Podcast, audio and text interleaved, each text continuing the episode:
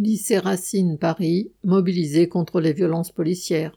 Mardi 7 février, comme depuis le début du mouvement contre la réforme des retraites, des blocages avaient été établis devant plusieurs lycées parisiens et se déroulaient de façon pacifique. Pourtant, ainsi que dénonce l'équipe éducative du lycée dans un communiqué, la police est intervenue devant le lycée Racine situé dans le 8e arrondissement, faisant usage de gaz lacrymogène et donnant des coups de matraque.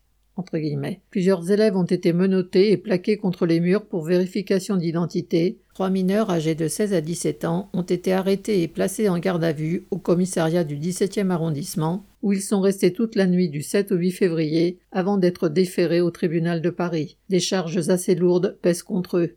Réunis en assemblée générale dès le 9 février, les enseignants et éducateurs du lycée, appuyés par leurs syndicats, dénoncent cette violence policière et la réponse judiciaire qu'ils estiment entre guillemets totalement déplacée. Ils restent mobilisés tant que les élèves n'auront pas été relaxés. Correspondant Hello.